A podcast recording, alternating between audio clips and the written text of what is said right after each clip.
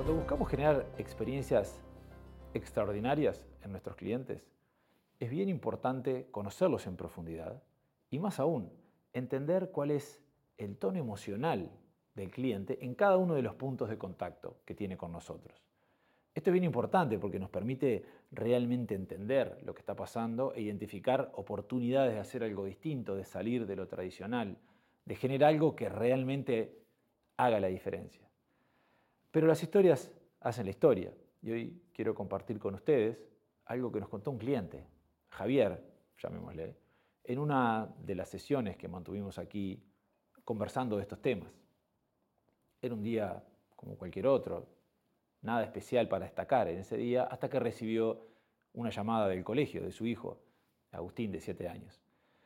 Enseguida se puso un poco tenso, lo que uno le pasa cuando escucha que lo están llamando del colegio, y esa tensión escaló un poco más cuando lo que le dijeron es que se había detectado un caso de COVID positivo en la escuela, así que todos los niños, incluido su hijo, iban a tener que someterse a un hisopado.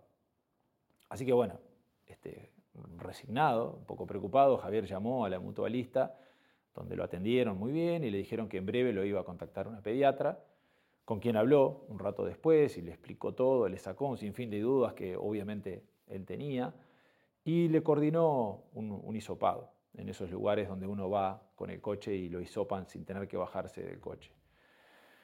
A la tranquilidad que le transmitió la pediatra, este, explicándole y sacándole las dudas, se sumó el hecho de que este, Agustín lo tomó con mucha naturalidad y mucha tranquilidad el tener que someterse al hisopado.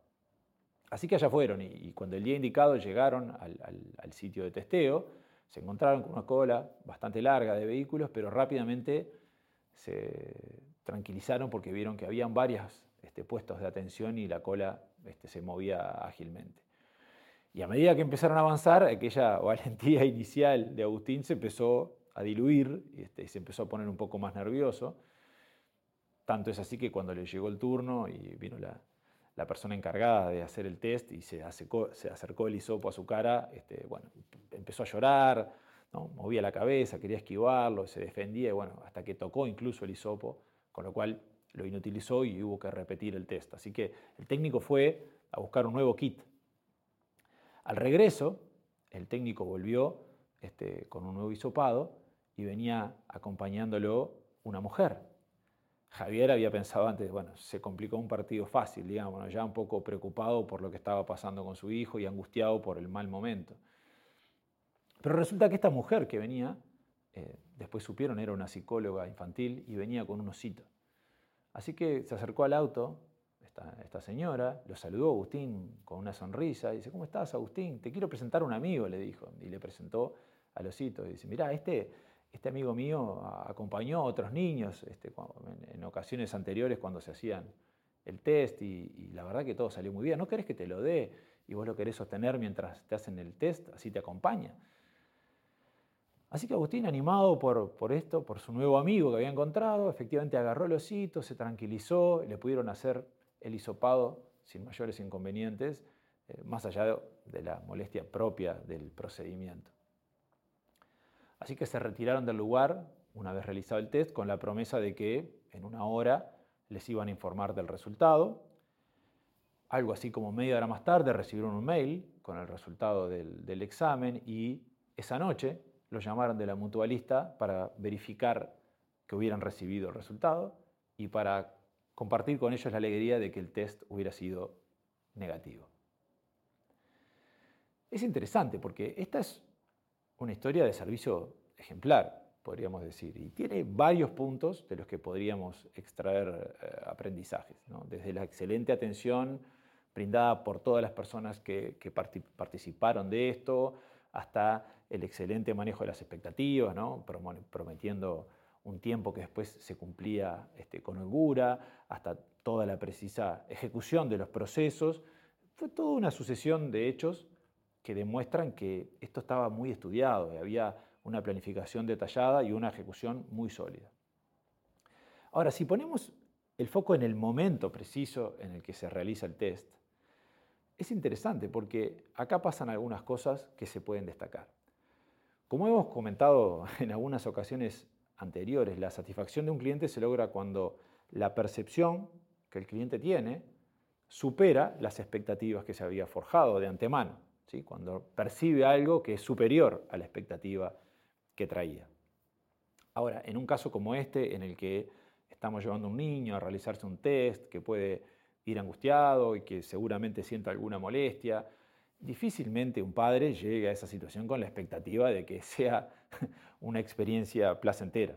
O sea, que haya llantos y bueno, que, que sea un momento incómodo, probablemente es algo que uno maneje de antemano como una posibilidad bastante cierta. O sea que, salvo que la persona que realmente haga el, procedimiento este, fuera muy tosca, eh, difícilmente ningún padre se iría enojado de una situación así porque hicieron llorar al niño, digamos. Ahora, sin embargo, el hecho de que las expectativas que este hipotético padre eh, trajera a esta situación fueran realmente de que no iba a ser una cosa agradable, un momento lindo, digamos, este, y por lo tanto no va a sentir disconformidad por la situación de que eventualmente el niño llorara, no quita, ¿no? esto no quita que realmente, desde el punto de vista emocional, hubiera sido un momento muy negativo. Incluso cuando, cuando Javier nos contó esta historia, decía, si no hubiera estado esta señora, la psicóloga, probablemente yo hubiera tenido que pasar para atrás al asiento, sujetarle los brazos, ¿no? un poco inmovilizarlo y de alguna manera obligarlo a que se hizo para. Si eso hubiera pasado, él no se hubiera enojado con la mutualista por esa situación. Bueno, era algo que tenía que pasar, pero no hubiera evitado eso que se hubiera sentido probablemente muy mal.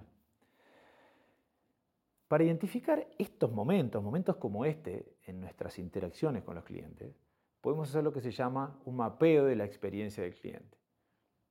En este caso lo que hacemos es identificar todos los puntos de contacto que la organización tiene con el cliente y, entre otras cosas, buscar identificar y analizar cuál es el tono emocional en cada uno de esos puntos de contacto, cuáles son las emociones que probablemente ese cliente esté viviendo en ese momento, más allá de que todo salga bien o salga más o menos.